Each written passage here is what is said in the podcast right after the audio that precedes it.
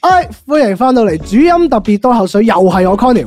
J M 啊，係啦，咁我哋今集咧就請咗我哋嘅金牌司儀、喂，唔好咁 講，銀牌啫，銀牌銀啫。牌司儀，唔好啦，總之我哋嘅澳門嘅著名司儀輝哥。 Hello， Yeah！我係輝哥。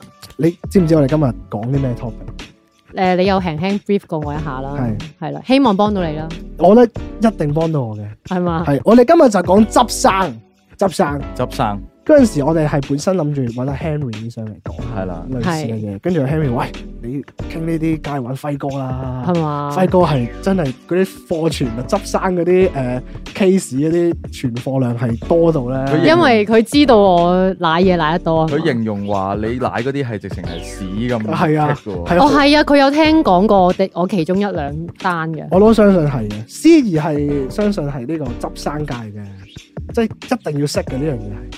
可能因為我做 live 嘅嘢比較多，啊，即係越係 live 嘅嘢就越多執生位，係係啊，即係你完全 predict 唔到嘅嘢，太唔穩定啦，太唔穩定。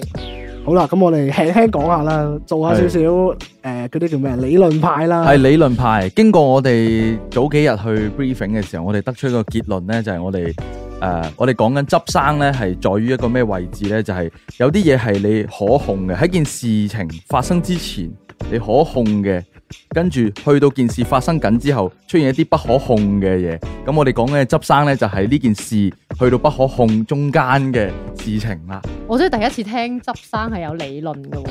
都有嘅，有嘅有因為嘅真係我覺得嗱，即係唔係話特別大口氣啦，我覺得執生係都真係幾天生去做喎。有啲人真係完全係唔知道嗰個位要執生嘅喎，即係佢直情係 sense 唔到誒、嗰個位啊我都要執生。算係類似嘅，咪唔係啦啩？你按咪數經要驗練咁多，要練習嘅，我係係要練我係練習派嘅要咯經驗。攞翻嚟咯。係啊，係啊即係我係要食過嗰嚿屎先知道嗰嚿屎唔食得。咁，但係點樣去 define 佢？即係點樣中間定唔中間？即係可控嘅因素就係，譬如話你預測到嗰件事，你有啲風險管理，你有啲 plan A plan B 咁樣。啊係咁但係永遠都唔會真係按住你 plan A plan B 咁行，咁就會出現啲不可控嘅一啲因素，直情就係已經去到危機管理嘅狀態。係啊咁，就係呢個有啲嚴重喎，危機管理。哦個名嚴重就個啫，名嚴重 啫。 O K，唔係，其實都誒呃係、我出 live 係好常發生呢樣嘢噶嘛，即係啊即係你突然一啲之間一片空白咗啊，唔知道要點做啊，嗰啲係啊咁樣，或者係嗰件事係你根本完全冇諗過會發同生。埋係你完全你掌握唔到，你唔受控嘅嘢咯。係啊，有冇遇過？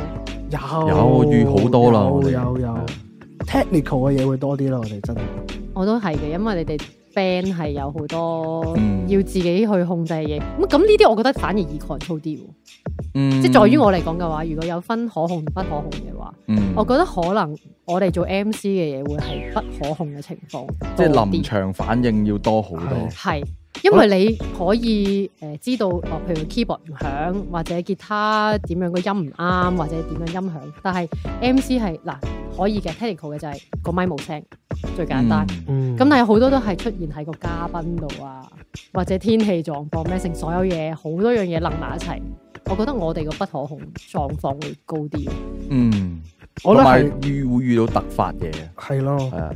MC 畢竟嗰個職業涵蓋涵括到嘅呢個嘅項目太多，即係可能成個 event 佢唔係淨係得音樂噶嘛係，，我想講係你哋嘅不可控，你哋嘅執生，我哋都要執埋咯。係即係如係果場 show 有 band 喺度嘅話，係你最有哋 詩意嘅話啊係啊，就最多時候就係我哋都係主音啊嘛，最多時候都哎係誒誒思怡同主音傾下偈先，係啊係通常都係咁，通常都係咁，跟住下面就聽到個 Rocky 又 Q 位嘅，誒未得啊，未得 啊，開始圈，開始圈，開始圈，傾多陣，傾多十分鐘咁係樣，係係未得啊，未得啊，搞唔掂啊，搞唔掂咁。同同埋通常我哋啲主音咧，啊係即係唔係特別講慣嘢咧，真係好誒，通常出開大 show 或者係，講傾開偈咧，係傾唔到偈哦嘅。即係係係，即係可能係嗰啲話題終結者咁啊。我係啊，冇諗到要傾偈啊，係咁啊你咪係嗰啲我最憎嗰啲 嗰啲嘉賓。我而家好啲嘅，我而家我而家都會係見到思行我哋，哎，OK OK，我要我哋好準備驚㗎，即係做司儀嘅時候咧，即係又唔可以講話係咩嘅，係真係會好擔心遇到呢啲嘅嘉賓就係佢真係所有嘢都係巨係啊，哦係啊係啊，嗯誒、今日誒開唔開心啊？嚟到呢度同大家見面，開心開心，嗯，開開心已心經嘅好好㗎。嗯， 我完全喂，大佬，你俾多兩句我 啊，或者你同觀眾打下招呼都好啊，冇係咯喎。係咯，你去問下觀眾開唔開心咯。所以呢啲嗱，呢啲就係我哋嘅執生位啦，啊即係呢啲就係我哋同嘉賓之間嘅執生我位。每一次見到呢啲司儀，我都戥佢擔心，因為我有時見到真係誒識嘢識得耐，嗯跟住望下係 focal，跟住死啦，佢唔講嘢嘅佢。咁就好擔心，戥佢擔心啦。係咁樣我哋有個誒玩行嘢嘅主嘅名係啦主音啦，係係啦，係佢就係真係佢就係話題終結者嗰種話係咯終結者，係，oh no，完全唔講嘢，唔知我有冇對過佢咧？應該冇，我應該冇。哦，OK，佢因為佢都相對比較行嘅對 band，好難可以喺你嗰啲表演度出現，或者我哋有機會有啲 indie show 啊，可唔可以 budget- 可唔可以邀 budget 請下高我？嘅話，可以嘗試邀請下 你，俾俾我你挑 戰俾你下，感受下。俾我挑戰下呢一樣嘢。不不過而家我哋嗰啲 band show 已經唔唔好少有司儀，好少有司儀，好少有司儀，所以我通常有少 band band show 出意外都係要啲主音去撐場。我係。啊其實係噶，我見而家都好多嘅客戶咧係會要求啲歌手要做埋 MC 嘅。哦，係啊，即係要其實佢嗰個 MC 唔係話好似我哋嗰種 MC 咁，而係反而係同啲賓客可以傾下偈啊，或者可能有少少嘅佢哋有啲誒活動，譬如抽下獎啊或者點樣，佢哋要 hold 埋咁樣，哦都幾多呢啲情況，越咁高要求啊！啲主音而家要去到啊係啊咯，我哋要學下要真係要學喎，下死啦！真係要學下，因為要咧咁樣嘅人工高啲嘅。啊係咯，你有埋呢一個誒技能嘅話服務係啊，你呢個係服啦係啦務係啦同。埋應該會多 show 啲啊，知你有呢個服務嘅話，嗯真係係，因要為學下點解我會知咧？就因為早幾日有個誒、其他合作開嘅經理人咧，嗯，就問我：喂，你會唔會可以上台唱歌啊？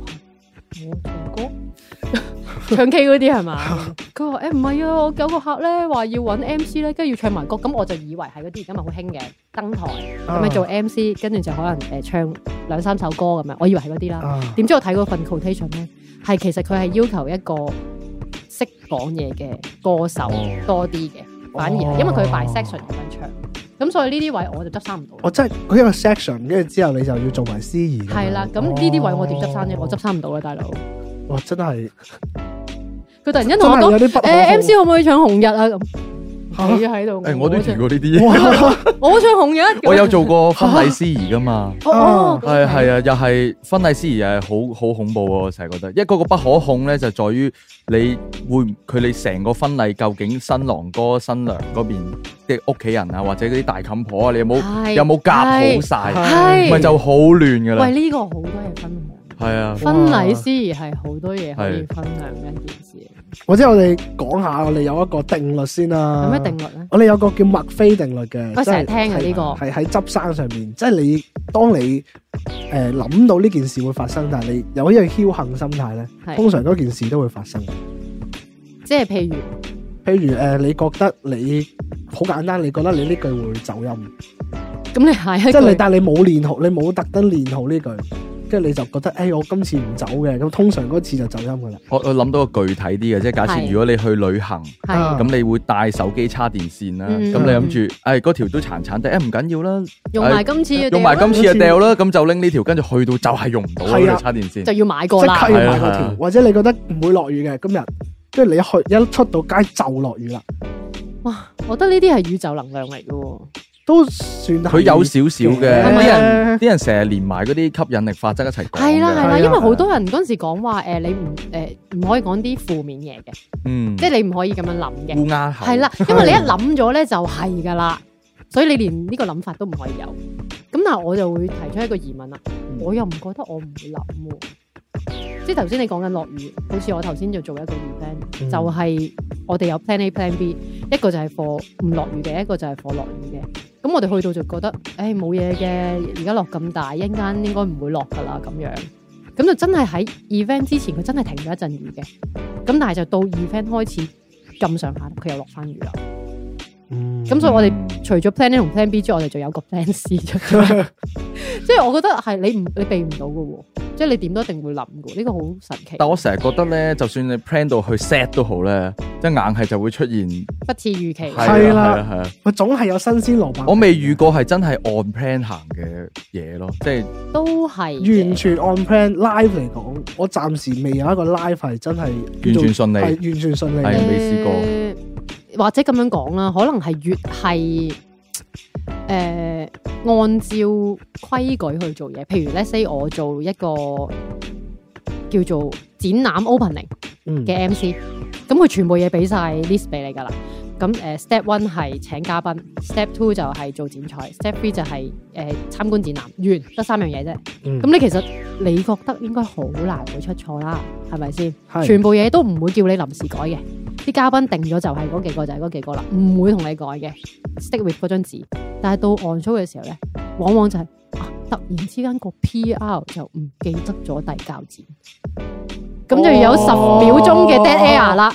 咁你又嗰張紙咧又冇執生嘅稿俾你講喎。嗯，咁你到時就要執生，即係通常係會係呢啲咯。所以我覺得越係多人，啊就會越多有執生嘅位會做到。即係如果得你一個人嘅件事，反而可能會冇咁易有需要你執生嘅位。人一多咧啊，不可控嘅因係素啊就更多啦。係啦，仲要係幾何級咁樣上，有時我都唔係好 buy 呢個人多好辦事呢樣嘢。其實未必㗎，真係啊㗎。 人多手腳亂先係啊啱嘅。我真係真係，如果有時覺得嗰個人係唔係好需要咧，寧願佢即係你你行去食煙啊，誒，你行開誒，可能幫到手，咁樣先至幫到手。係啊係啊，一多咗咧，有條友覺得佢會幫手咧，咁佢一唔幫手咧就大鑊㗎啦。因為佢企咗喺度已經阻住咗你係啦。啊，救命！但會唔會二 friend 嘅司儀更多嘅執生時間都係要拖時間？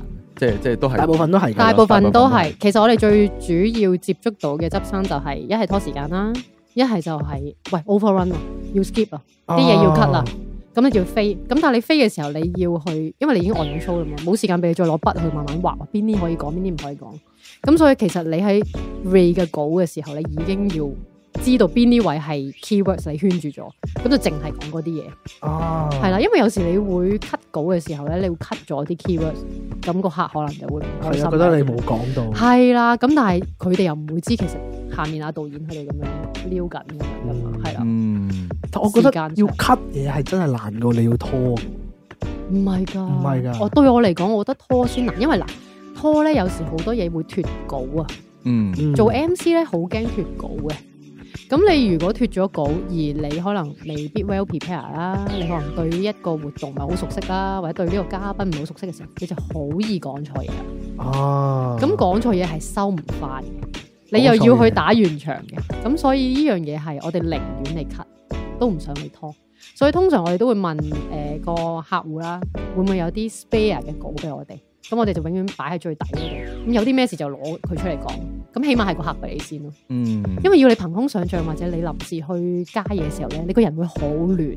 除非你好熟悉成個係二 friend，或者係好熟悉佢哋嘅人，即係你係一 set 係咁做嘅，你做七日，咁你已經做咗兩三場。係啦嗯係啦，你大概知道個 flow 係點樣。但係如果你唔係嘅，我就係得一次嘅啫呢個 job，好可能已經冇下次噶啦。你做完呢個 job，佢永遠見唔到你噶啦。係啦，婚禮咁樣咯，就係、係啊，正路婚禮都係一次㗎嘛。婚禮好多大鑊嘢㗎，通常係啊，我覺得婚禮最大鑊咧，唔係一對 新人，啊婚禮最大鑊嘅係雙方嘅家長，係 啊係啊，啲誒長輩真係我我因為我之前做過一次婚禮司儀，係我嘅大學同學佢嗯結婚咁啊做司儀，咁所以我為咗去做呢個司儀咧，我就參加咗人哋嘅婚禮先，睇下人哋個司儀做喂成好點，好 pro 啊你， 佢睇一睇，你有冇俾人情啊？誒唔係誒我有啊，好似我最尾都有俾人有交有交學費嘅交學費有嘅，交交學學費費有交嘅學。費跟住跟住咧就去睇一睇人哋個婚禮啦，係點樣啦。咁咧，但係我睇嗰個婚禮咧，就出現咗一個好嚴重嘅問題，就係、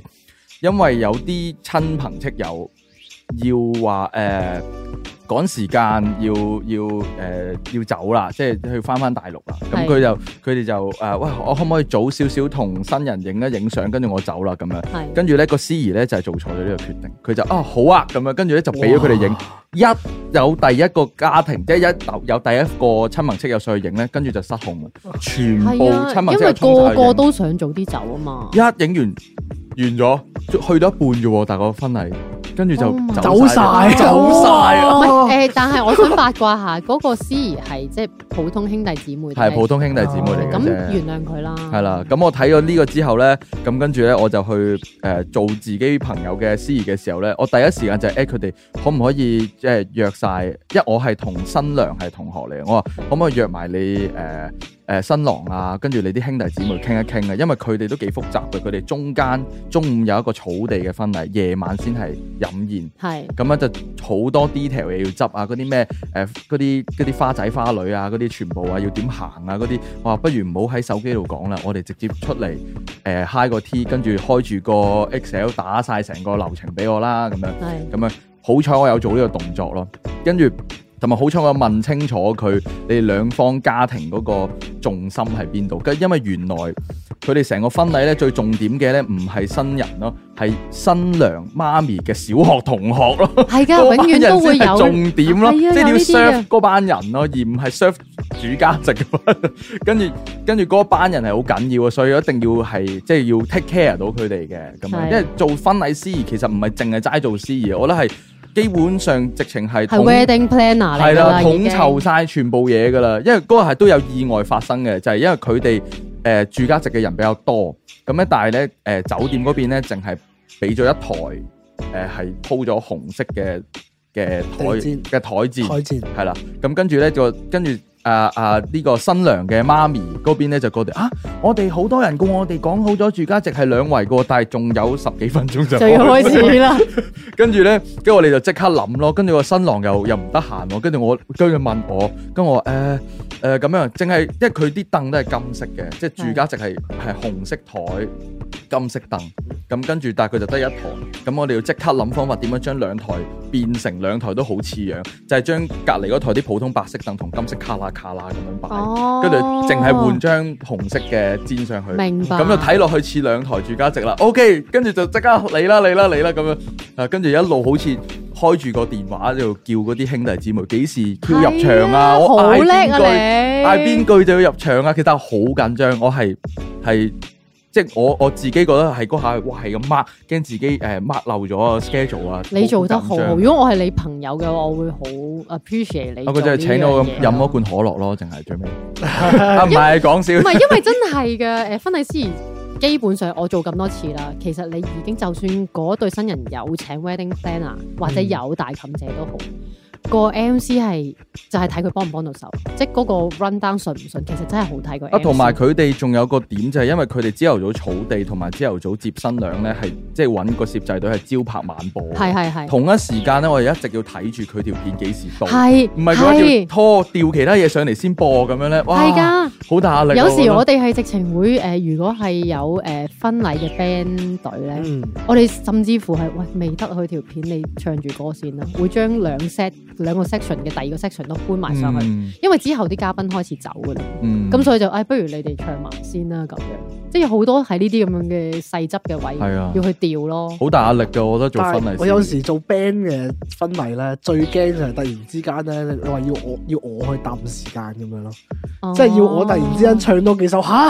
冇準備唱多喎，幾首唔係，我哋都有咁樣準備嘅，我都試過，即係即係接婚禮或者接人哋嗰啲咩公司晚宴嗰啲係啊，係要拖時間嗰啲，誒，其實有一一大堆其實真歌係喺預咗㗎，因為好多呢啲咁嘅甩漏嘢咧會出現，跟住你以為嗰個統籌、嗰個 event 統籌會幫到手，其實係幫唔到手，好多時候都幫唔佢到都手。企喺度嘅啫。哎哎唱多係啊，唔係嗱，我要分享一樣嘢，你講起誒婚禮司儀，我有一次去參加一個朋友嘅婚禮，我去做司儀嘅，咁佢係有請婚禮統籌嘅，嗯，咁但係婚禮統籌就成場就企咗喺度飲酒，哇係啦，咁我哋就嗯咁究竟係點好咧？我哋係咪應該幫佢做埋佢嗰樣嘢咧？咁但係因為嗰個真係你一個好好嘅朋友，你唔想佢個婚禮有啲 À. 乜嘢？嗯出事咁樣噶嘛，咁就大家啲兄弟姊妹就啃晒嗰個 wedding planner 嘅嘢咯，哇！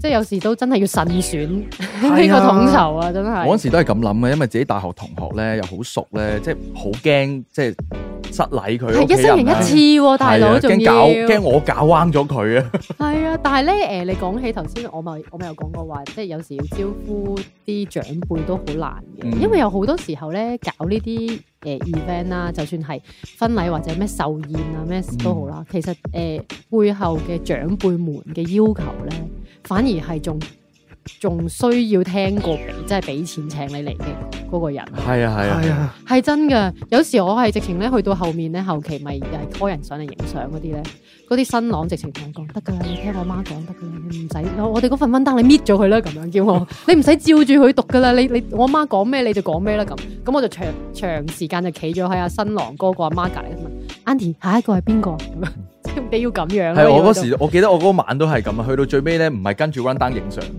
係冇噶啦，嗰冇段啊時係跟唔到冇㗎啦。我諗應該係得誒進場啦，播咩成長片段啊，誒誒誒咩合緊膠杯啊，切蛋糕，得嗰啲位係可以按到嘅啫。當一開咗直之後，你就按唔到噶啦，嗯，因為你一要等朝拍晚播啊，或者咩成啊敬酒嘅時候，你已經同埋仲要捉一個兄弟或者捉一個姊妹同你 keep 住 contact。係啊，因為通常婚禮咧，新娘會穿金戴銀噶嘛，你會換衫換幾套咧，係啊又係唔知佢換到幾時，跟住我，唉，我要點好咧？咁如果揾唔到人 call 就好大鑊啦。我有即係試過做過一次嘅婚禮司儀係我哋係要帶 walkie 咯，哦，我我哋真係做 event 咁樣做咯，啲兄弟姊妹全部陀 walkie，啲姊妹係姊妹群啦，跟住夾咗啲 walkie 喺度咁樣。咁啊好好真係好有型多啊。我我一次喺個 group 度 at，喂喂喂，點啊？換好未啊？咁 又唔係成日得閒攞住個電話喎，係嘛？得未得未得未得未，OK OK OK OK，呢啲真係我都覺得係一個好好好難嘅嘢。咁但係我又嗱，我唔了解 band 隊嘅執生，因為講嚟講去都好似係 MC 嘅執生咁樣。我自己 band 隊執得最多生就係佢哋 set à? 嘢啲啊，技術嘢啊，係啊，或者 Technical 佢哋。 problem 或者佢有人斷言啊，跟住或者啊會㗎啲吉他冇聲啊，即總之係佢哋我啲樂手嘅技術嘢，咁我就要開始拖啦。你就冇技術嘢嘅，佢嘅技術應該係開唔到聲係嘛？啊或者支咪唔着係支咪唔哦着，支咪唔着，通常冇乜嘢嘅就行，即係通常我俾會少少 signal 個 sound man 係就就會 OK 話係。或哦或者者係做下手勢咁樣。或者係通常我哋唔而家我好少會淨係攞一支咪，之前有時舐過一次嘢就係可能我一淨係攞一支咪，哦，跟住而家就可能點都會 set 多兩支俾佢哋可能講下嘢又好，唔講嘢又好，即係都係試啤咁係樣。啊，兩支咪咁我有時唱到冇聲，急急攞起支咪，插住喺褲袋度啦，已經係咪？係啊，跟住就總之放低支咪，就行去隔離嗰支咪喺度唱咁樣。咁呢個我又有時可能我參加啲 event 嘅時候見到 band 隊都會遇遇過嘅，但係通常都係你哋自己解決，都唔需要叫 MC 上嚟解決。但係 呢個都係要執生，係啊，呢尤其是嗰執生嘅責任就落咗喺主音度咯。啊邊一個出事都都係主音教嘅。個係有時本身你個 run down 係 plan 好咗咧，三首歌連住玩嘅，突然之間跟住有話，喂我搬吉他，跟住嚇企咗喺度，跟住靜咗五秒咁樣。係啊，我通常我啊飲啖水先，跟住之後係飲，真係真係飲啖水之後就講嘢咁樣咯。哦，但係通常，都少教嘅，你但係如好果好尬聊嘅喎，好尷尬嘅喎。有時誒呃而家會誒叫另外一個哎誒你彈彈少嘢彈少嘢。哦，跟住你伴住我講嘢，係啊，伴住我講彈少嘢。嘢，彈少嘢，跟住就開始講啦。可能講首歌嘅類似嘅唔，係咁呢啲係穩陣嘅，即係我我覺得係咁樣係穩陣嘅，好過你無啦啦尬超聊個活動咧。咁你可能如果唔係好知道個活動係啲咩嘅時候，就好易講錯嘢咯。係會唔啊，會啊？我有有試過啊，即係有佢係一啲誒細 show 咁樣，又係係啲活動咁樣，突然之間佢叫你宣傳下個活動，跟住嚇，跟住之後就誒冇啊，真係我好驚㗎，真係順見我見到啲乜嘢就講啲乜嘢咯，就係點解我頭先會咁問你咧？因為有一次我做 MC 嘅時候，我就遇到有一個歌手啦，係啦，咁佢就就係又係即係對 band live band 咁樣嘅，咁跟住又係要拖時間，即係有啲 technical 嘅 problem 咁樣啦。跟住咁佢拖時間嘅時候咧，佢就亂講咗嘢。咁我哋 嗰兩個 MC 喺台下咧，就係、一額汗咁樣，心死啦，點算啦？跟住我另外我個 partner 咧就好醒，佢就係咁同個 panel 講。開咪開咪開我個咪咁樣，咁佢就台下同佢對話，因為費事又再行上去啦，啊咁咁先至救到佢咯。因為如果唔係咧，佢就繼續亂講嘢咧，佢係會搞我個場咯。即係佢譬誒誒誒，我舉例啦，我唔我驚我直接講咗出嚟就會爆咗啦。舉例啦，咁即係譬如可能一個壽宴嚟嘅。嗯係啦，咁啊可能誒誒、呃譬如嗰個呃老人家咁，可能九十歲或者點樣啦，佢可以講咧話，啊咁都唔知有冇下過十年㗎啦，咁樣嗰啲咧，哇 即係嚴重情況係去到咁啊！咁你你明唔明啊？我哋嗰種我係賴尿㗎真啲喺度，哇呢個係㧬你落地獄㗎啦已經。哇所以我嗰個 partner 係真係好醒，佢即刻同我開咪開咪開咪咁樣，哇！超激動我咯！我如果嗰個嗰個伯真係認真聽咧，真係真係咩噶咯？真係真佢爆血管啊！同你真係講，佢爆血管啊，真係就講又中咁樣噶喎，哇！係咪好癲啊？好好棘喎呢個，我係會 遇到啊佢好多呢真係啲，哇！俾着我都唔知要點救，諗哇，唔到佢都講咗出口咯。係係咯，啊，所以我誒會覺得真係誒真係經驗啊，你唔係下下都會遇到呢啲，即係冇得冇得練習噶嘛。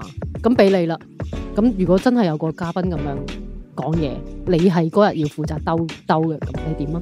哇！佢咁樣講，佢話誒都唔知有幾多個十年㗎啦，大家咧珍惜現在咁樣喎喺度。 喂，大佬咁好難搞㗎喎咁樣。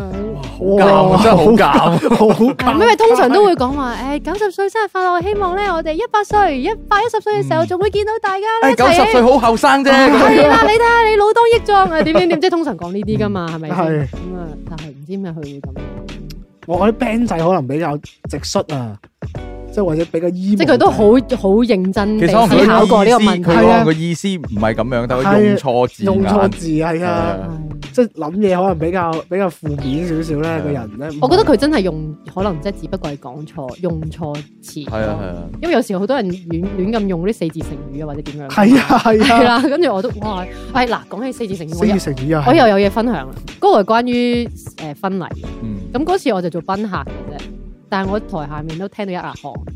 咁就個司儀咧就誒、一開頭就出嚟打招呼啦，我係新郎哥嘅朋友，乜乜乜，blah blah blah 講話歡迎大家。咁啊同個同我哋望住我哋主家席呢邊咧就喺度講啦，就話誒，唉、誒今日真係開心啦，可以咧做到啊邊個邊個嘅婚禮司儀，我就真係睇住佢大啊，即係估唔到佢其貌不揚咧都可以娶到個咁靚嘅老婆。我哋全 部人，我哋嗰台跟住隔離有個朋友啦，咁又係我哋合作開嘅，但係佢都係行內，但係佢唔係 MC 嚟嘅，即係都係演藝人員。唔想佢啊，救下佢 啊，喂，點啊佢？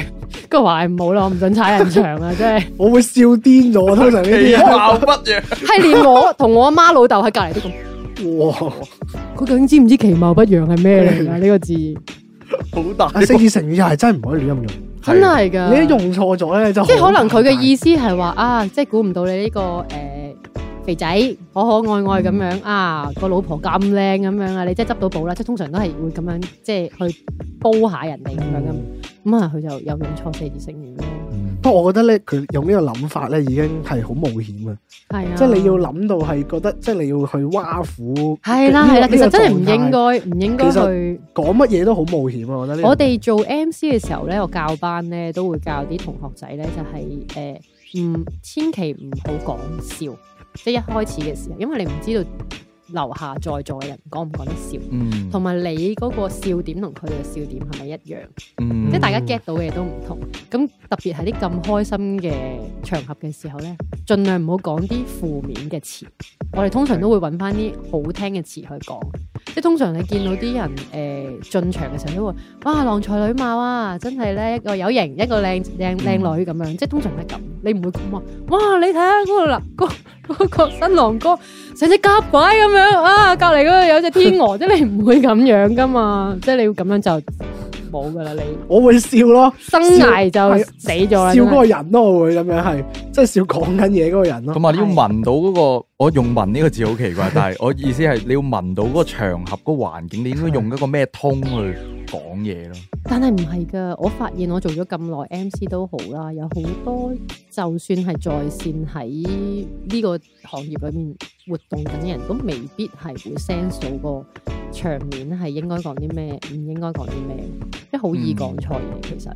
我記得我哋有個嗰啲誒音樂 band 嘅比賽咧，佢每次請啲司儀咧，我覺得都好強㗎。係咪？我有一次佢突然之間叫我，即係我嗰個 show 我頭有一有個動作係跳起啦咁，係即係可能誒唱得開心跳起。嗯，我好似你喺度啊嗰日，我有個我喺度啊比我嗰日有個比賽。佢拉你落水喎。佢我突然之間，總之贏咗又攞獎，佢突然之間叫我跳起，嚇跟住我見到佢真係佢叫佢叫我跳一次嚟睇，跟住我哇好哦，我記得啦哦，你頭先跳得咁開係啊心，你而家跳多次咧跟咁住樣。我我望住佢定我我定咗一陣，佢心諗佢我我我望住佢，佢咪認真，佢又係認真嘅。係跟住我係我我最後我係跳起嗰咗，陣時評判點評噶嘛，全部企晒喺度係啊啊嘛，個司儀叫佢跳啦， 係啊，企晒喺度因為喎。我我真係我望住，我已經望住佢，你認真，跟住佢佢又佢好認，佢樣好認真，嗯，咁啊跟住跳啦，我我就你當時用咩心態？我真係，跳咗，我真唉， 你就跳妖唔理啦跳啦咁樣哎係啊，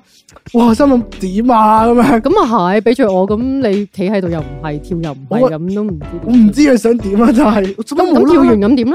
冇啊，跳完就係跳完咯，跳完，哎俾啲掌聲佢啊啊，鼓勵下佢啦，係咁樣係嗰啲係啊嘛？，好似只馬騮咁啦嗰下自己，嗯，但係我又覺得你如果話你話嗰嗰個比賽係有啊觀眾拉票咧，係啊咁你都叫做都都合理 OK 但係佢咯唔係嘅，嗰個比賽係真係純粹評判評分嘅啫，佢跳嗰下唔會對佢嘅分數有特別影響。我嗰下覺得我自己，如果我咁樣拒絕佢咧，就好尷尬，即係又覺得好似我哦都係嘅好似我好大牌咁樣，我就唉跳一下咁樣。呢個係你 sweet 啫，唉係你你比較貼心啫。跟住之後，我最後真係跳咗。我而家睇翻啲相，我真係諗緊我 跳，我跳，我做 乜要嗱，但係其實跳我想講呢個都係執生。如果佢真係咁樣去即係叫你去做呢樣嘢啦，如果真係一個執生得比較好嘅情況底下咧，其實佢可以幫你打圓場嘅。即係可能你跳跳完之後話嗱，咁呢啲咪落力咯，你係咪如果有表演分一定要加俾佢啦？咁樣嗰啲即係你起碼有個咁嘅圓場咯。嗯，所以我頭先就係問咁跳完點咧，係咯，佢就所以有好似有 Oh 好似就哦好嘢，好嘢，真係好啦，叫你跳就跳咁。佢 笑你啫。係啊，點樣啊？嗰陣時哇，跟住我每一次咧，其實但其實佢佢真啊係喺度笑緊你咋，你我我你 sense 唔到咋。好我真係唔知。佢想點樣啊！算啦，唉冇得深究都唔發係生啲咗。 band show 通常有司儀都好難個司儀調啱個係 band show 個通嘅。係啊，通常即都係個通都怪怪地嘅，即係我我有時都覺得點解而家 band show 咁少請司儀，就可能係呢個原因。誒，我都唔敢接嘅。其實之前都有啲即係政府有啲類大，即係嗰啲音樂 show 咧，嗯。我都唔敢 call，嘅因為我成日都好，我好坦白咁同你講，我話咁我又唔係音樂人，我又唔識佢哋嗰啲嘢，啲術語啊或者咩成實，我真係可能未必會知嘅喎。我話都係唔好啦，即係留翻俾啲專業嘅人做啦咁。我發覺係得澳門音樂節嘅音樂節咧，即係澳門得一個音樂節啫嘛，而家誒唔係而家多咗，多咗幾之個前係之前得一個音樂節啫嘛，係得澳門音樂節有司儀嘅啫喎，啊，係啊，係啊，哦即係如果係馬拉松式嗰種，嗯係就啊，係即真係係係我哋都好少算有係馬司拉松式嘅，係我哋但係通常都係可能係後邊會有廣播咁樣哦，去 Q，可能誒下個 show 喺邊度可以大家稍而入步，好少有個人企喺台上面，通常你個台吉就真係吉嘅，哦嗯跟住啲人就行去第二度睇咁樣，咁可能係咪因為就係因為個唔同個活動情況，所以佢先至會考慮安唔安排司儀？可能嗰個活動比較需要多執生嘅位，所以就去安排個司但係儀。通常啊咧，但係佢我嗰次佢係係製造，係啊差禍咗我哦喎，即係啊係通常通通常咧搞得呢啲音樂節咧有司儀咦嗰咦？喂，講唔講得㗎？嗰壇嘢都都都唔係，我覺得個司儀都唔關事，係嗰個成個性質咧會突然之間錯騎咗。鉗咗， O K，我我個經驗就係有一年啦，好耐啦，我記得唔知一一幾年嘅啦，就係、又係出啊大某大型音樂節，咁有司儀嘅，咁但係我本身喺隊 band 度咧，我除咗做主音之外咧，我主要做埋 technic 嘢，咁我仲要 set 嘢噶嘛，係咁但係佢哋咧照板即係照板煮碗咁樣，又係對對 band 都係咁啦，誒 set 嘢啊，主音過嚟傾下偈先，但我都要 set 嘢嘅。即係我都要幫鼓手 set 嘢嗰啲咁樣，咁但係我佢就捉住我講嘢，但我話我一早就同佢講啦，一間你你你自己講，我好忙咁樣，但佢照咁樣跟住我揸住支咪，我一路 set 佢一咦路，喂，你而家喺度插緊啲咩掣啊？ 喂，好過癮喎！喂，咦，冇聲嘅呢個插完都咁樣嗰啲 跟住好夾噶，跟住我又唔想同佢講嘢咧，跟住佢又係咁問：你哋隊 band 係玩咩曲風㗎？可唔可以介紹下你隊曲風啊？但我一直 set 緊， 哇！我覺得佢淨係阻礙咗我成個準備嘅速度咯，我遇過呢啲咯。啊哇！真係，不過我而家我出 show 咧，真係音樂節咧，我就真係唔喺台上面嘅，嗯我直接喺個台側邊，因為佢就吉台去 set 嘢咁樣。我覺得咁樣會嗯安全啲喎。係安全安啲全即係如果純按音樂嘅活動嚟去諗嘅話，同埋啊你有片播噶嘛，係係即係佢可以播片㗎嘛。同埋我都覺得誒、呃如果去慣聽音樂誒、呃即係類型嘅觀眾，其實佢哋明白嘅，即係佢佢哋有時都可能費鬼事聽你個台上面咁多人講嘢，你不如俾我聽音樂算啦咁樣。我我反而覺得會係我咁。後尾醒咗啦，我後尾上去 set 親嘢，我都着着到咁樣 set，戴晒帽、戴晒口罩咁樣 set，跟住咧 set 好晒以為你係工作人員係啦係咪啊？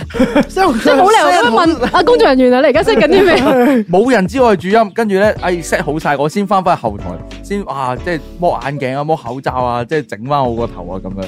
誒花多五分鐘，應該我覺得咁樣順過好。弊順啦！你而家好多講咗秘密出嚟，係啊，弊啦哎弊呀，弊啦，嗰啲司儀各大司儀知道咗之後，就會留意下嗰啲戴戴口罩嗰啲會唔會咧。嗰個就係係主音咧？嗱，我哋而家玩一個競猜誰是主音嘅遊戲，同觀眾咁樣，佢係狩獵主音喎，你嗰個主字係， 哇，啊好癲啊！呢樣嘢呢個好好笑哦啊！我真係好驚，即係司儀會問啊，主音傾下偈啊，因為即係我自己喺做主音喺台度講嘅，我都係要有啲稿嘅，自己要準備定啲嘅。哦突然間我好驚講錯嘢啊！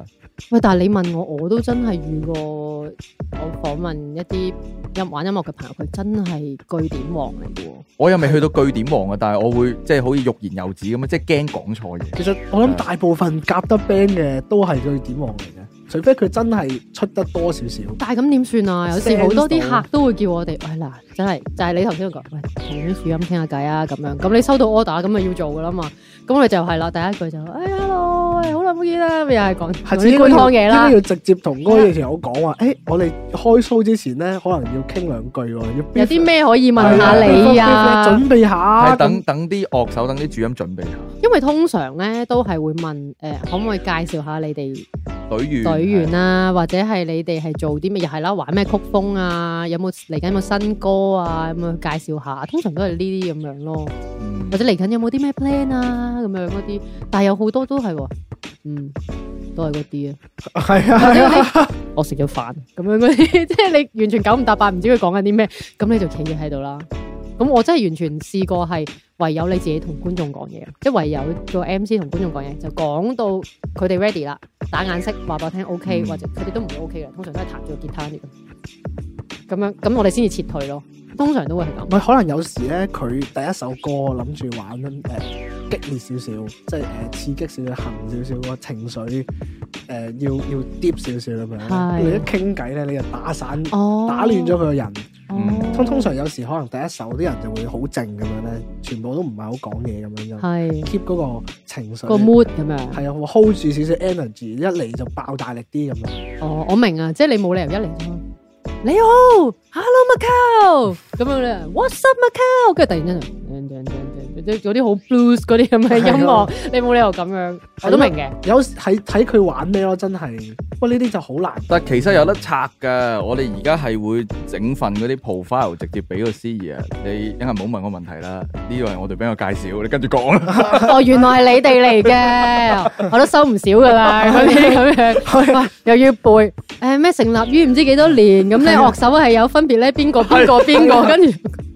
我哋都有整呢啲嘢俾啲司儀。喂，有時最衰咧係有埋英文係咯哦，跟住咧要講埋英文咯，唔係我哋啲樂隊簡介又好強嘅，即係咧咁我好心理啊，唔好咁鉗唔係啊啦。我有揾人寫嘅喎，有人執過嘅因為我我哋。哋嗱，我哋叫 B 記，跟住之後咧，因為記字呢個係好呢個呃好好 local 啦， local 係嘅呢個呢個 terms 嚟噶嘛，跟住你用英文咧係好難可以直接譯到呢個 terms。呃咁點啊？？就直接 B 機咁樣，誒即係連英文都係 B 機咁樣。會好啲咯，即係佢會直接讀嗰個記字咯，即係我哋而家英文名叫 initial B，就係大街 B，即係我哋對 band 就係咁樣。哦，但係咧，你要將兩樣嘢咧撈埋一齊咧，好難可以好難解釋到，好難可以用英文。文解釋到俾人聽，哦所以好強嘅。或者你下次可以攞呢樣嘢嚟講咯，即係你 MC 問你嘅時候可以傾下。就傾呢樣嘢。係啊不過。而家佢哋咧，啲 MC 有冇問過你點解要叫 B 記嗰啲啊？有㗎，梗有 啦！我哋最中意問呢啲問題㗎啦。哇！我我想我講覺得咧，你個名好難答喎，你嗰個名。係啊，咦？點解當初咧會選擇用 B 記呢個嚟做名嘅哇，咧？好熟悉啊呢企個。咗喺度，所以咧，我有嘅，我哋有職場亂咁諗噶啦。我話呢個咧係我我我有時會講啊話，我每一次咧介紹咧都唔同嘅。大家有福啦，又聽到一個新嘅版本咁 樣。咁 OK 啊！呢個係一個好好嘅執生位係啦啊。同埋真係大家可以好似 Treasure Hunt 咁樣咧， 每一次收集唔同嘅，究竟收集咗幾多個版本咧？開盲盒咁啊，睇 B 記嘅數。係哎啊，呀究竟佢今次點介紹係啊咧？今今次 B 記係點解咧？咁樣，哇！我有時其實我有時好想及佢嘅，哇！你好，你試下問行過去問嗰啲咩華記咩？你問佢點解叫華記啊？我老豆叫阿華咯，係啊，嗰啲咁唔係你個名係好難解釋嘅，呢個係真嘅。係咁因為點解人哋會咁樣問？係因為通常都有原因先至會改呢啲名，咁佢就問你咁樣咯。我哋就係一個冇原因嘅一個名。你得啦，你下次就咁樣答佢。冇原因。係啊，我記得我記得有一次問到 B 嘅係咩 B 啊，即係咩意思喎？大街 B 啊，我我係咁樣覆佢嘅，咁個司儀點點執生我唔點接記啊？得啦。我我哦，隔離一隊友笑到咧，笑原來係大街 B 唔係小街 B 咁。哎，好似係類似啲咁嘅 嘢。我覺得隔離一隊友咧，一路 set 嘢一路笑，笑到 笑到震咁樣笑到震咁樣，哇！如果我係嗰陣時個 MC，我諗我覺得你玩嘢喎，大佬。唔係，我都見過有啲 band 專登玩嘢㗎，專登玩 MC 㗎。係咯，係啊，就係我哋啱啱講嗰個唔出聲嗰個都好中意玩 MC 嘅。係啊，係啊，係啊。咁我 so far 又好彩嘅，還好 touch wood，即係大家都非常之錫我。可能你冇接到呢啲咁嘅音樂係音樂啫，音樂才音音子樂才子 嘅呢呢啲 show 啫，咁冇俾我遇到，我都係我驚我到時執 執唔到生。係啊真係呢個人生污點啊，成為咗。但係你有冇遇過一啲執生嘅情況係你真係執唔到咧？有啊，因為佢叫有我啊有啊分享嘅時候，佢有啊喂輝哥，你諗定啲執生嘅 case，我話你想要執到生嘅定係執生失敗嘅咧？咁我哋有啲係好大鑊嘅，今日係其實執唔到嘅，就係啲真係執 technical 嘅嘢，即係出出下 show，跟住全部嘢燒晒， 全部嘢壞晒。Zoom，跟住全部啲電唔穩定啊，可能有電壓問題啊，即係連人哋嗰個三名個成份 mixer 成份 pan 都燒晒。你諗下咁你，點唱啊？冇啦，冇啊等佢 哋等我，等佢即哋係要拖咯，就係因為佢話俾我聽，而家去翻佢哋工作，即係翻佢哋嘅 studio 度攞台新嘅 mixer 過嚟，咁但係冇司儀嘅。咁我哋主音嗰啲就喺個台度咧，就諗下計仔點樣去令到啲觀眾一個鐘頭之 後翻嚟。哇，誒，咁我成個 show 就褪一個鐘，向後向後順延一個鐘。好辛苦喎！其實係冇得執㗎呢個，即係諗下點樣講俾觀眾聽。因為為啊音響冇聲，我都成日遇到嘅，即係咪冇聲，或者係後面係而家好興用 LED backdrop 啊嘛，成個 black out 咗，嗯，冇晒，跟住你就黑色一片咁樣，跟住就企咗喺度。哦，因為你可能之後嗰場 show 係需要有誒、呃音樂啊，我哋我哋即刻嚟播，播片啦！唔係啊，冇係冇得播啊，冇得直情係，播，係啊，壞咩都壞晒啊嘛。係啊，我有跟住我係真係我有睇過要嘅，我係真係要嗌啊！係啊，係我係真係要嗌出嚟嘅，但係咧有好多時候都係你要着到好 grand 啦、晚禮服咁樣，喂咁係完全唔適合嗌。你話你做 road show、街 show 都 OK，你我又有試過幾次係真係好 grand，跟住要請嘉賓上嚟，我係完全冇咪嘅情況底下，用中氣咁樣嗌出嚟叫啲人上嚟，因為係進行途中。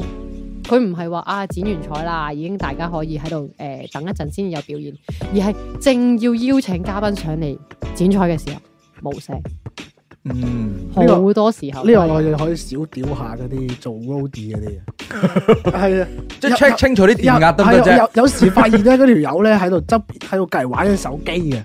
即係咧係好多嘅，即係咧個 pan 嗰條友咧諗住淡定啦，冇事啊咧就係呢個墨菲定律啦，Ờ. 啊即係佢覺得我話誒冇事啦，小事跟住之後咧，佢咦自己意思執啦，係啊，就咁啊攤咗喺度整嘢，跟住冇聲冇聲，叫極都唔係你咁都算好啦。我哋預告嗰啲，佢覺得淡定咧，直接走咗出係啊去食食煙添 煙，， 跟住之後乜鬼都冇啊！ 我乜嘢都唔知我有試過咧，即係可能啲吉他有嘢就係咪喂有冇人識整啊？幫我上去推推佢啊！我哋真係我就都幾經常遇到，直情真係冇冇咪要要嗌嘅。但係有一次直情係咧，誒、成個 show Q 咗，啊佢。嗯，跟住表演。咁個表演係要連埋後面個 LED wall 咧出佢個 MV，咁就一堆人喺前面又歌又舞咁樣嘅，又唱歌又跳舞 live 咁樣嘅。咁台下咧全部都係啲誒貴賓啦、官員啦、世界各地嚟嘅人啦。突然間佢跳到一半斷咗，斷聲斷 mon，斷 mon，咁啊呢個狀況就慘啦。你知澳門有好多表演咧，就 M M M 噶嘛。嗯係係係係啦，就唔係 MMO 噶嘛，係啦，咁但係佢都開咪嘅，係點解開咪咧？好彩臨上台之前咧，我就同個 panel 講，我話喂，誒一陣間咧俾翻啲聲俾啲歌手啦，其實我係多事嘅啫，純粹，因為咧一陣間佢哋中間咧有有一段十幾秒嘅要講嘢，你到時先推，我驚你推唔切啊，咁就好假啦咁樣。咁但係啲歌手都真係唱嘅，佢哋有唱到嘅。咁但係嗰一下突然之間成個 MV 冇咗啦，成個襯底個 MMM 冇咗啦，就咁去清跳。清跳同清唱咯，即係好尷尬啊成件事，但係又唔可以 call 停喎，因為又有誒嗰啲而家好興內地有現場直播噶嘛。啊，咁又直播緊啦，跟住有啲官又睇緊啦，咁我哋只能夠咧就係、開咗我哋 MC 個咪咧，就話哦，我哋現場嘅咁多位朋友一齊拍掌啦，咁樣嗰啲就一齊幫佢打拍子，就誒、呃好似係嗰首歌我諗大概四五分鐘左右啦，由三分鐘開始就由就開始拍掌拍掌拍到拍到五分鐘咁樣咯。哇！呢個救法好正哇，哦喎，呢其個其實幾好啊！Ờ. 呢個講法啊，但係冇辦法㗎，因為你一定要咁，你冇理由佢停係晒所有嘢唔做㗎嘛。但係我就見到台上面嘅嗰啲誒舞蹈員就冇再跳舞咯，即係都係喺大家一齊喺後面咁樣拍手咯。因為佢冇音樂，你齋跳就好鬼死奇怪㗎啦嘛。係啊，Ừ. 嗯係啊咁所以後來我哋上翻台嘅時候都要 round up 翻呢件事，所以都要好好咁樣幫佢包裝翻件事。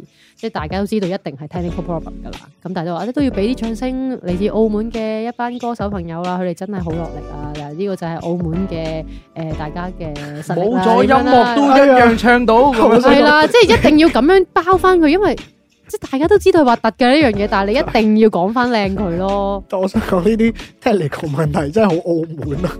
好澳門啊！好其澳門啊實都真係成日遇到呢啲嘢㗎。唔知點解成日都有呢啲咁嘅嘢喎，嗯或者播錯片咯，係啊，明明 明明 rehearsal 嗰陣時咧彩排，哇！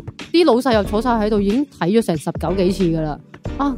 真係 on show 嘅時候竟然可以播錯我片，有試有個 back job 唔係我自己嘅 back job 咯，哦即係都真係播錯嘢咯。我嗰次就係試過咧，誒嗰條宣傳片咧係要我哋做完個儀式之後咧，official 咁樣 announce 先至叫首播。但係佢就原來不停喺嗰個 show 之前，佢就不停喺度當咧 loop 緊嘅時候，你就 loop 咗。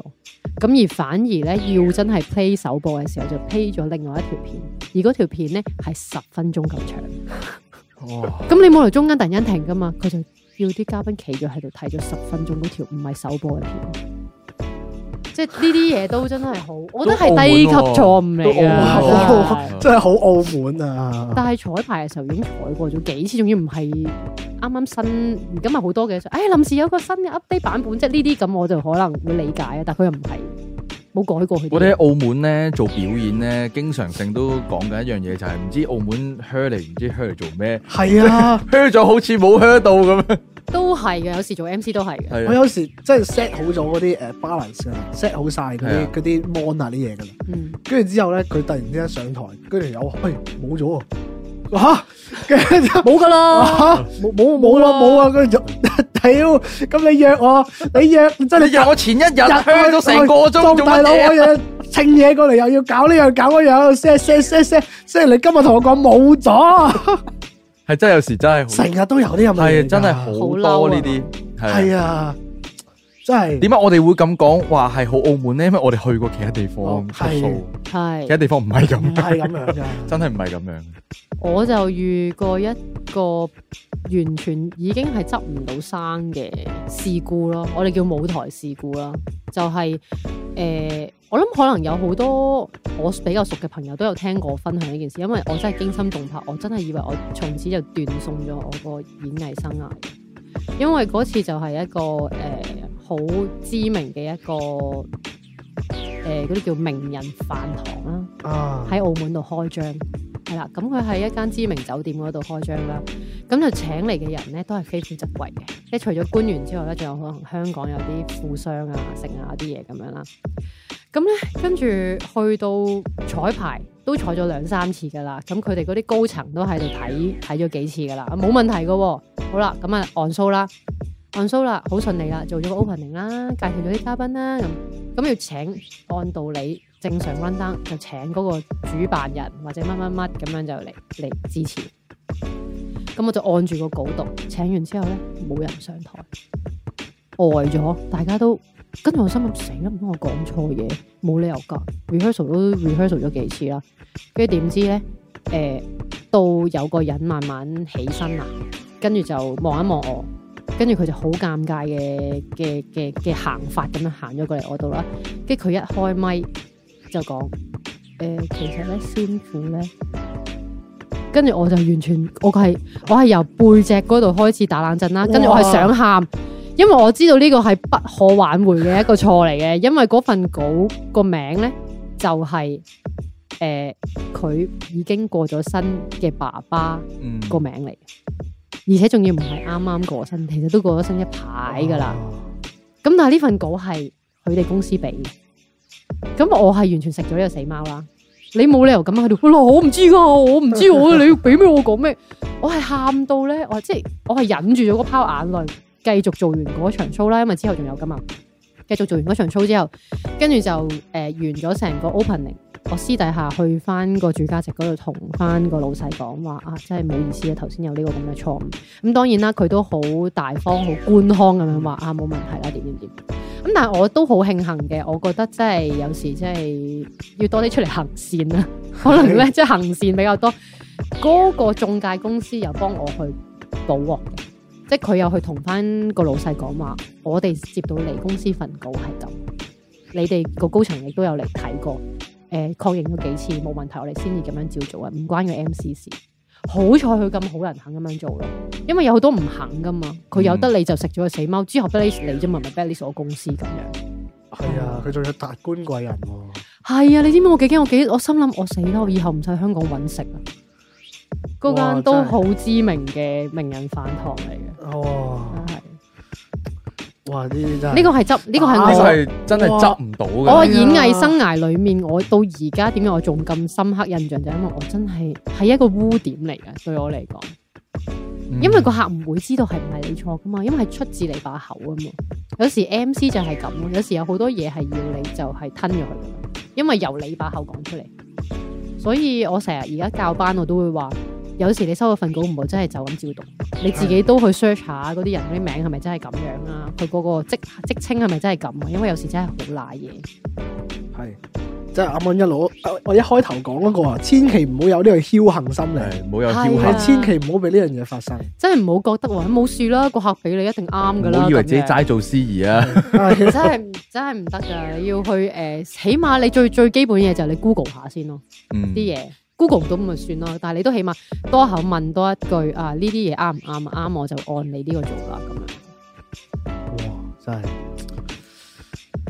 犀係咪利。流冷哇流冷汗啊？哇！真係打晒冷震啊！另外有一個分享就係、呃一個比較大型啲嘅婚禮，嗯係啦、咁係又係啲城中名人嘅婚禮嚟又嘅。係婚禮啦，又係分係啦，又係婚咁禮但係嗰個城中名人嘅婚禮咧，就係唔係澳門嘅，係內地嚟嘅，即係我哋唔識嘅，但係佢一定係好有錢噶啦咁樣。咁佢就嚟搞誒、呃婚禮啦，咁佢婚禮好少會有得抽獎嘅喎。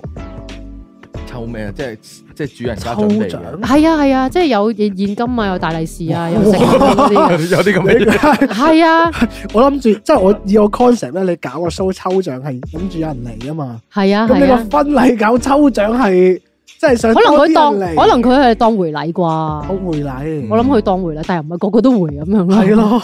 係但係即係就正常有回禮嘅禮物噶嘛。係啦，即係我都覺得別開生面嘅呢喂，件但係事。如果你我諗下抽獎喎、咁係如果你抽唔中係會唔開心噶嘛？但係你婚禮抽唔中唔開心，好怪我咯、個感覺會。咁我諗可能啲嘉賓都冇 expect 佢會抽獎，可能覺得係個 surprise 咯。誒點解會有抽獎嘅咁樣？哦咁樣，咯好好幾得意喎呢樣嘢。係啊，咁但係呢個執生嘅位就好笑啦，就係佢誒抽抽下獎嘅時候咧，有嗰啲咩三叔公定四叔伯咁樣嗰啲上台啦，就搶咗我哋主持嘅咪，即係我同一個男司儀咁樣搶咗個咪，跟住就喺度一連串喺度講話。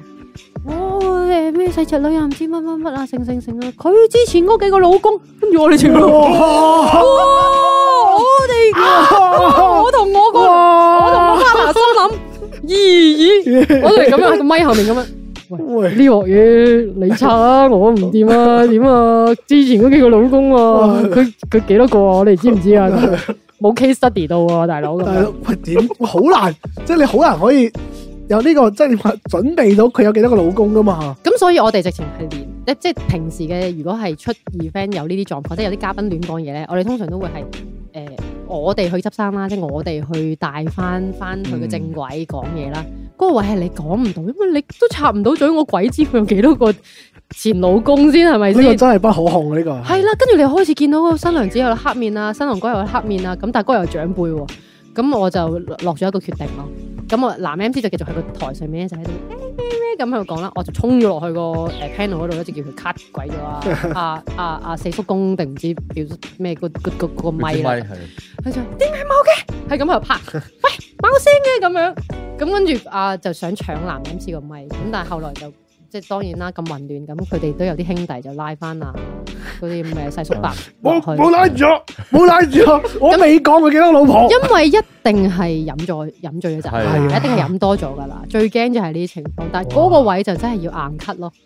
係嗰個執生位就係要快很準，嗱嗱臨 cut 咗佢嘅聲，唔好俾佢出到街，因為可能後面嗰啲賓客唔知發生咩事，但係前面嗰啲就望住晒咯，即係都有啲醜怪嘅。其實呢件事即係唔覺得點解話嗰啲咧，搞完婚禮咧，嗰啲娘家嗰啲咧，即係個老婆咧，一定係黑晒面因為咧點解會出現呢個問題咧？其實我哋後來 debrief 嘅時候咧，即係檢討嘅時候有有諗過嘅，就係、因為佢安排咗抽獎呢個環節。嘅。哦啊，因為如果唔係抽獎嘅話，你唔會有其他嘅人上嚟嘅台度，哦因為佢要懶好咁請啲長輩上嚟抽，咁你咪俾咗機會嗰啲長輩上台 咯。佢哋忍咗好耐噶係啦，啊想講好耐噶啦。咗咁多次啊婚，你食咁多次人情啊！ 你咩咁係咪可能？可能佢唔鋸咗好耐啊！呢係啊，件事想講好耐㗎。其實可能佢想講係話，嗯誒佢結咗咁多次婚，今次有抽獎噶啦咁樣。終於都唔係 淨係我哋俾錢啦係啊咁樣。冇啊！我哋後來就冇深究啦，但係有講到即係真係唔可以亂交環節呢啲嘢。同埋我發現咧，有樣嘢咧，就係假如咧，你冇去到識尷尬呢個字啊，係即係你冇去到誒了解尷尬呢個字咧，去摸索佢咩意思咧，你係唔會特別覺得尷尬嘅。咪就而家成日啲人講話，即係只要你唔尷尬，尷尬嘅係別人啊嘛。係，即係我我因為我細個咧唔係好怕，即係唔係好怕呢樣嘢。即係你所謂嗰啲厚面皮小朋友，應該話我細個好係唔識死係嘛？係我好少去摸索尷尬呢個字，即係我唔係即係我呢個字，我好細個冇人教我嘅，即係我可能我細個貧得鬼仔多發鬼唔仔。係咁，我覺得其實係一件幸福嘅事，嗯，因為如果尷尬，通常都係啲周邊嘅人話俾你知，咁樣做唔啱啊，咁樣做唔好係啊，係醜死怪啊，咁樣先係係要係會令到你覺得尷尬噶嘛。係即係係有人突然之間話話我做乜唔識尷尬，跟住我就去特登去揾呢個字，即係去摸，哦即係去我有見過呢個字，跟住我係摸去 search 呢個字咩意思，係跟住發，跟住慢慢摸摸索摸索下咧，我就 feel 到成日都好多嘢好尷尬。哎呀，跟住陰公啦，開發咗你呢個我發覺同埋有啲誒、呃鬼仔啊，即係係我佢可能識講中文，跟住之後佢可能讀開誒、呃、國際學校啦，或者係唔係喺我呢個華人圈生活，跟嗯住、我發覺佢都唔係好用尷尬呢個字，即係佢哋都好少會 sense 到呢個字。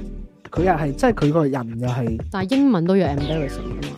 即係佢唔係好用，即係佢又唔係好用呢個字， O K，佢係佢個腦海冇呢個字，跟住所以佢就你會 feel 到佢點解做啲嘢咁鉗咯，即係好好好奇怪。啊係人哋有自信，你又話人哋跟鉗，住之後，我有有同佢講過，發覺佢係唔係好識尷尬呢個字咩意思咁樣。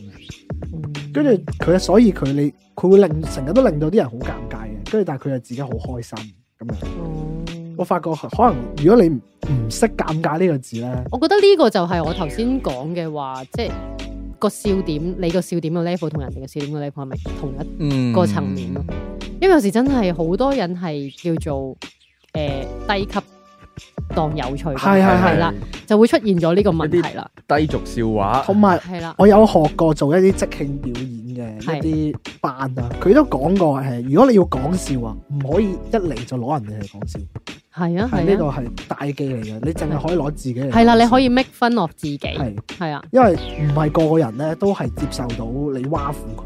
係即係可能就算人哋你事主 O、k 都好，有人聽落去你都覺得即係個觀感會唔 好。就係我頭先講嗰個咯，其貌不揚嗰啲咯。係喂，大佬，你咁樣同我講，如果咁樣我都唔開心啦，即係你冇講話係你啊，係，咦？我咪收到個信息，係我哋有一班朋友仔朋友係咪好，朋友我係啊我哋咋咋臨開個教學時間先喂，，好啊，點教啊？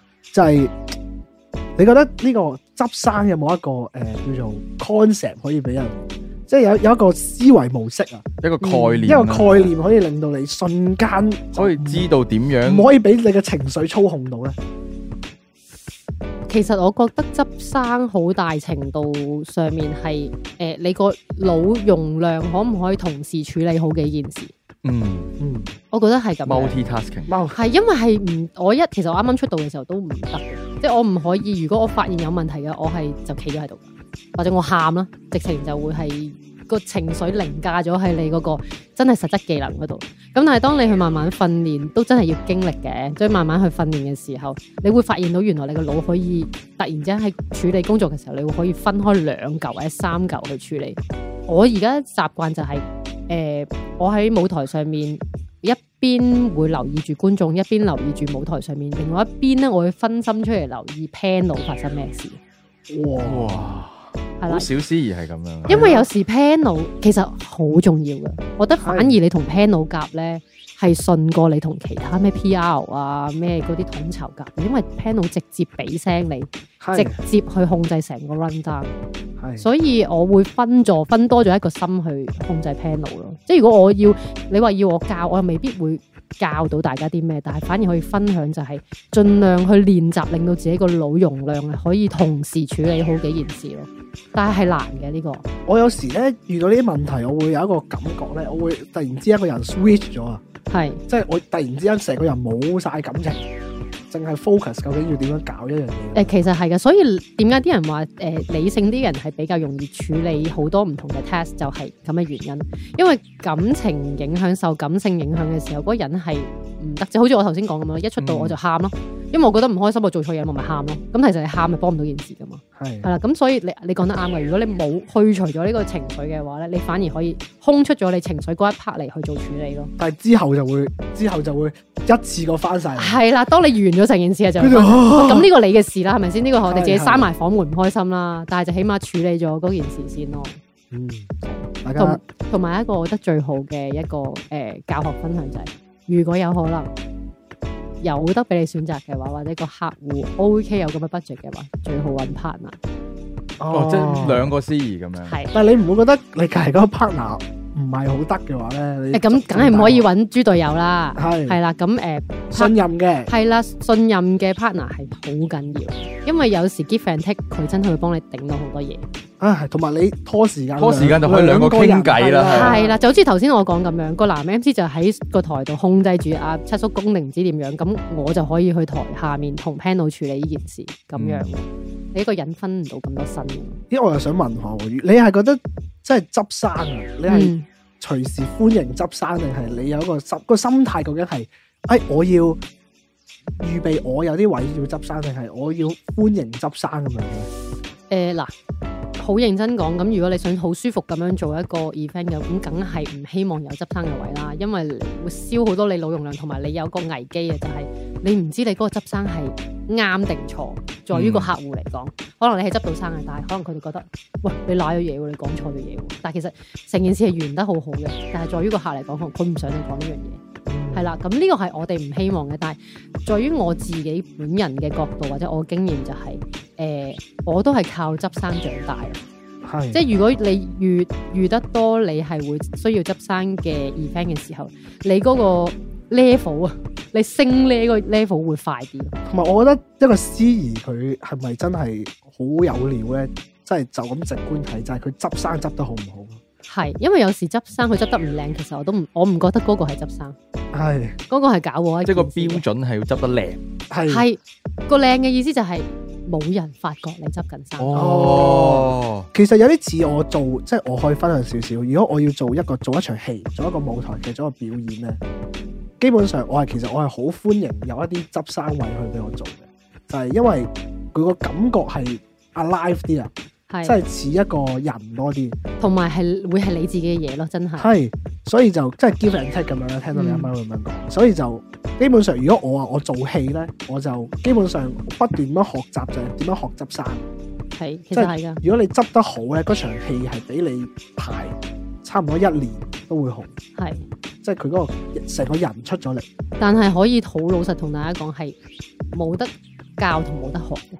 所有嘅執生都係要從真係實穩打穩扎咁樣喺嗰個活動已經進行緊嘅時候，需要你執生，你先學。同埋我發覺咧，就算你有幾多例子啊，你知道自己唔可以咁樣做咧，你出到去咧，你都係唔防唔到嘅，要係㗎舐個嘢先係學真得到啊係。係一定係要啊感受過嗰、個嗰個好尷尬，嗰個好辛苦，嗰個真係爭啲想喊嗰個 feel 咧，诶系啊，先至可以。我哋出 show 係學習執生嘅伎倆，都係真係經一事長一智咁樣咧。每場 show 都遇到啲到新鮮蘿蔔，新鮮嘢，係係跟啊住咧下一次咧又做多啲準備。我真係暫時出咁多 show 都未試過係真係好按晒成件事去。永遠都沒有最後嘅，我覺得永遠都仲係會有無限嘅執生需要學習。好，喂，差唔多，我哋而家咧今日我哋就送一份特別嘅禮物俾大家。好，中秋節臨近中秋節，誒、都我哋澳門啊有一隊 band 啊，係就叫 Daisy White，我哋嘅朋友，咁嗯佢就搞 show，我覺得係好犀利啊！佢哋佢哋自己搞晒自己搞 show 啊，真係自己自資自己搞咁樣。一定要支持啦，一定要呢支件持事。我知道咧，佢哋而家咧喺出面等緊係等咗我哋好耐 等，咗我哋好耐啦，心諗喂執生唔使執咁耐啊 嘛，我哋一秒鐘之後咧就俾佢入晒嚟啦，三二一，喂，喂翻翻嚟啦！哇，第一次咧呢個 mon 咧咁滿啊！好逼啊！塞實晒啊！爆晒！我哋介紹下你哋先啦。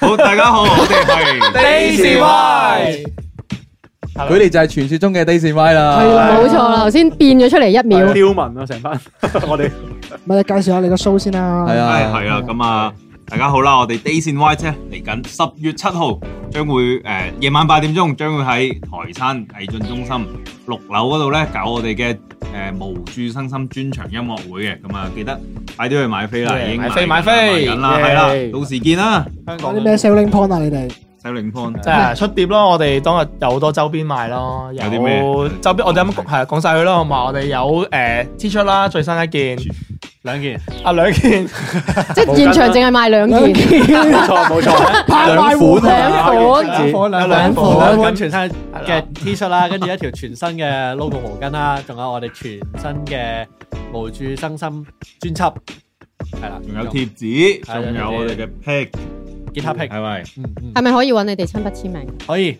冇問題，使唔使加錢？唔使唔使唔仲使，仲有幫我一哋仲有一樣嘢俾俾賣翻好錢緊要嘅就係我哋嘅音樂會嘅門票係。啦，你當嚟睇我哋音樂會嘅門票，我哋誒完咗之後就會有個簽售啊，睇門票係點啊？銷情如何啊？你哋而家表情如何？啊你票票務部票務票務部部部長啊可以交代下啦。可以睇啲啦，睇你係點睇啊？我執得幾好啊！即係個呢杯水係一半，一半滿啦，定係定係嚇我？哇，好遠啊！呢件 事，呢個我執得幾好啊呢個。係唔個啱，呢個啱補。補充補充下就係如果大家努力嘅話，我哋就可以加長咁咯。係，因為咧，我發覺你哋都幾識揀呢個時間嘅。你呢個你啲好日嚟嘅，你呢一係係啊諗林家謙又開演唱哦會係，One OK Rock 又開演唱會，嗱，咁你去睇啊邊場先？我我已經我已經買咗啦。我我哋長飛唉，唉唔知啊，到時睇下見唔見到啦。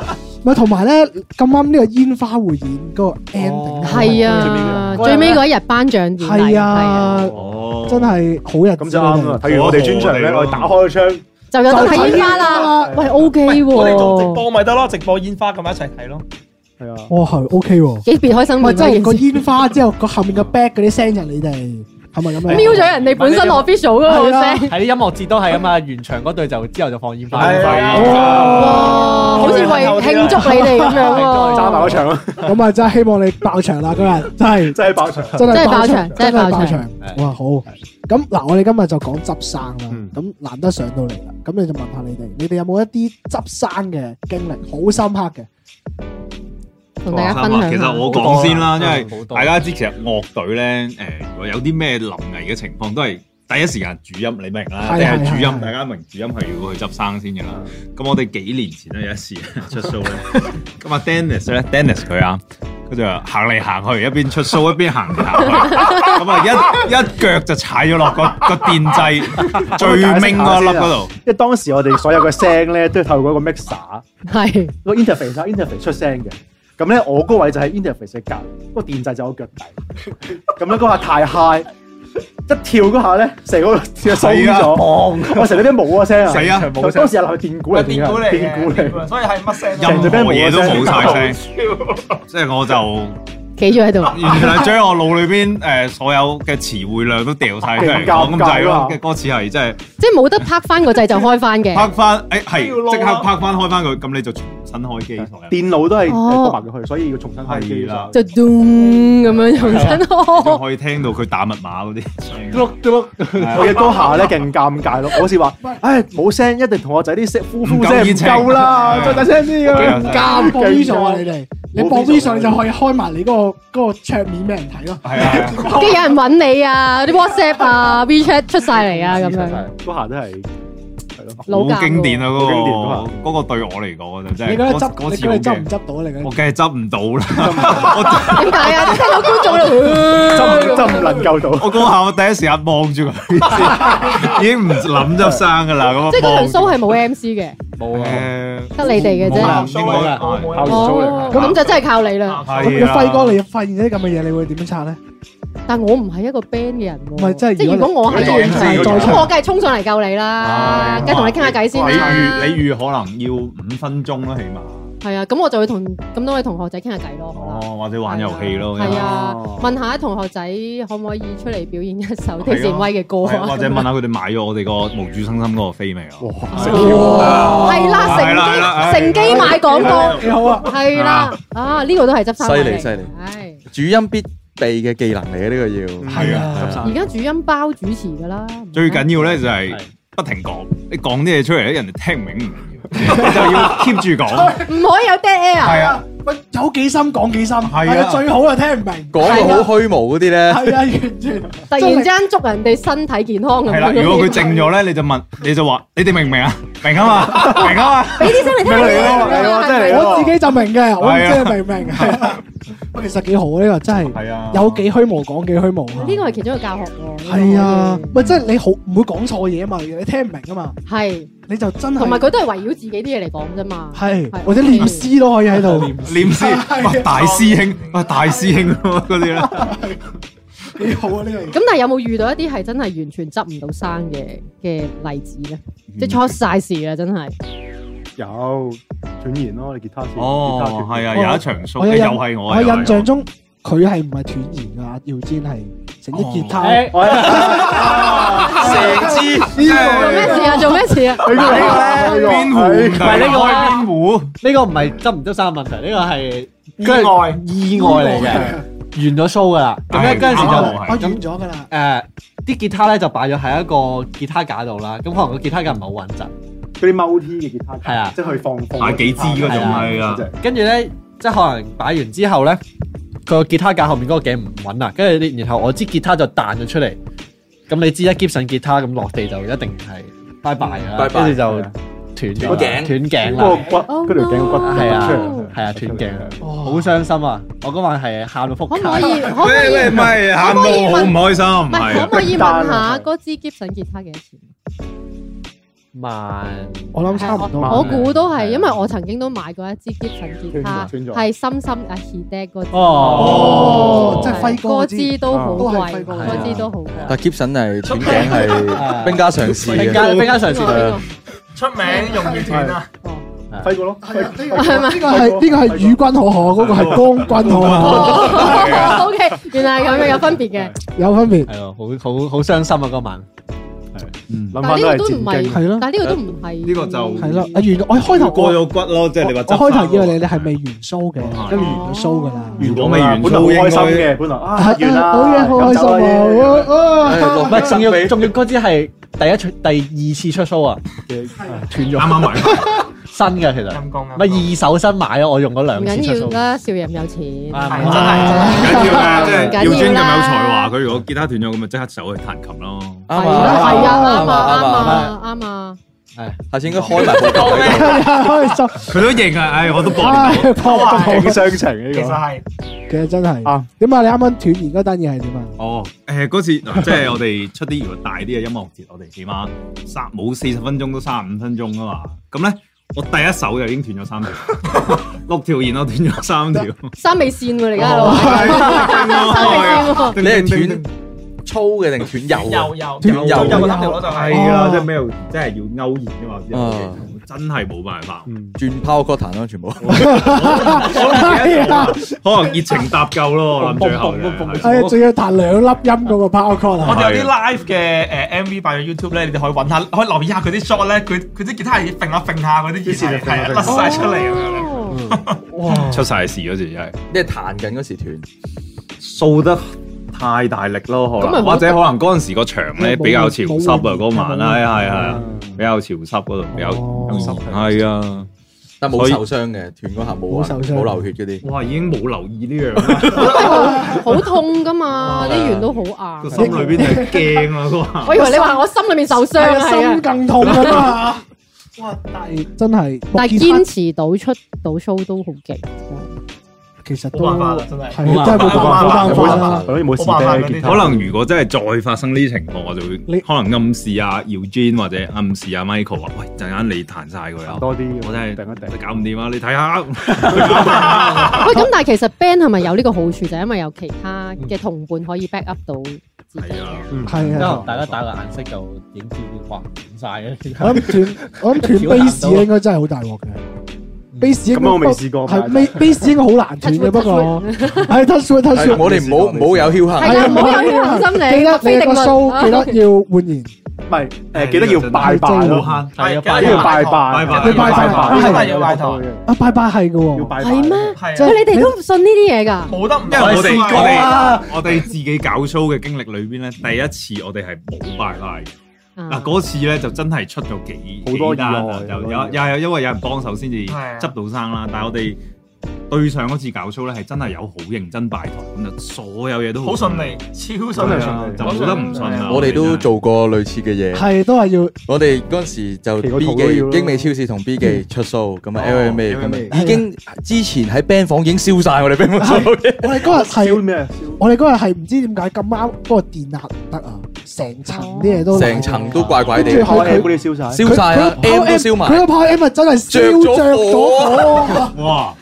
打邊爐咁樣，火燭喎，哇！呢啲真啊係十年難得一見你夾喎俾。真係着火，真係着咗火啊！係係啊，啊，跟住之後，練緊嗰時已經着火未啦出。show 嘅。跟住第二日就話唔得，聽日一定要拜神唔。係未未嘅嗰時仲僥倖嘅，誒誒燒完跟住咧仲即係照照第二日照出啦，咁啊跟住我哋去 her 嗰陣時，her 嗰時又燒晒，成個 LMA 連個 panel 都燒埋。啊哦佢嗰個 X 三十二成塊燒咗，成個燒咗，跟住我哋即刻話唔得啦即，出嗰日真係要拜啦，要朝拜早啦早啲上嚟拜啦，搞唔掂啊！再咁就真係燒晒所有嘢咁啊！真係。同埋我哋出 crew 有時都會咩嘅，即係自己出 crew 咧，有時個導拍演嘢都係會。個導演問係咪喂做乜搞啲咁嘅嘢？又落雨又又壞嘢又剩，係咪？跟住係咪冇拜神啊？冇拜，做咩唔拜拜啊？咁啊，誒都係嘅，都係嘅。跟住即刻去咗買啲蘋果，即刻拜翻咁樣。都真係冇得要唔信要啊真係冇得唔信。係啊，有時我覺得我哋做表演嘅都寧可信其有啊。我同呢啲就係可控嘅因素啊同嘛！埋我有時講係啊，因為你做 咗啦，嗱我盡咗力㗎啦，咁盡咗樣。力㗎啦， 我有拜㗎啦，我可控咗嘅因素可我能已經個做 show 晒你啦。冇拜啫，即係可能嗰啲主辦有拜噶嘛，誒，都係嘅。都佢會切豬，都都係嘅，都係嘅，都會點都會裝個香咁樣。係啊即係自己明白大家自己搞 show，真係覺得有啲咩不測咧，控制唔到咧，試下拜神。冇錯，係啊，一唔定要係試下一定要拜神，係一定要拜神你安心唔係拜個試神先。係。如果你有其他，如果你有其記他得信仰嘅話，咁就向你嗰個信仰嗰度係都係祈要禱做下，係點啦都要咁做樣，一係定一切順順做順利利。足準備，要，即係能夠可控即嘅係因估素你唔都到做我足哋晒嗰啦。個 list 嗰度，竟然係呢一個拜拜都要擺埋個嗯係 list 嗰係度。啦最有用係佢啊，其最實有用係真係真係。預防勝於治療。咁好啦，咁最後啦，俾你再次高呼下你哋嗰個 show 係點樣啦？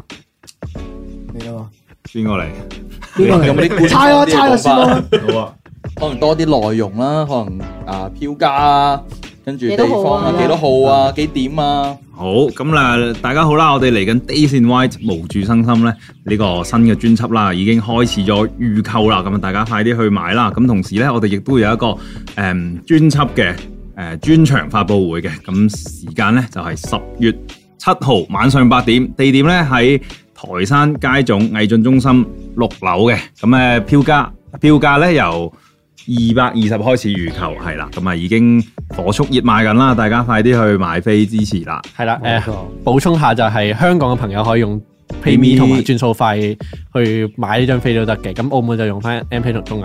有冇啲咩平台可以诶買購買到咧？誒我哋個官官網網係啦，你哋直接去我可以去哋官網就好。 daysinwy.com 就冇空格，係啦，就可以揾到你嘅門票啦，然後同埋周周邊啦邊嘅專輯都誒都會喺上面有得買嘅，係啦。好啦，咁就祝你哋演出順利。好，記得拜拜，記得拜拜記得拜啊記得拜拜。拜，喂押韻喎，票房大賣，記得拜拜，好，拜拜，拜拜。